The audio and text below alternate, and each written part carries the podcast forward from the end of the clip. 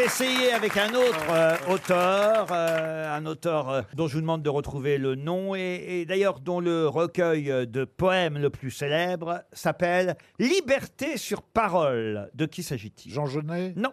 Octavio Paz? Octavio Paz, excellente réponse de Paul Elkarat. Ah non, mais là, monsieur. Ah mais moi, ce qui me fait rire, c'est que ça applaudit de moins en moins dans le public. Ils disent avec les deux zozos là, on va rien gagner aujourd'hui. C'est vrai qu'il y a des gens Il qui. faut avoir bien répondu. Ah merde, les 100 balles Les gens, la ils viennent plus pour rire ici, ils viennent pour gagner 100 euros. Bah oui, bien sûr. Mais en même temps, Ils n'en ont rien à Bah oui. foutre de nos conneries. Bah oui. Ils veulent repartir avec 100 balles. C'est devenu les restos du cœur ici.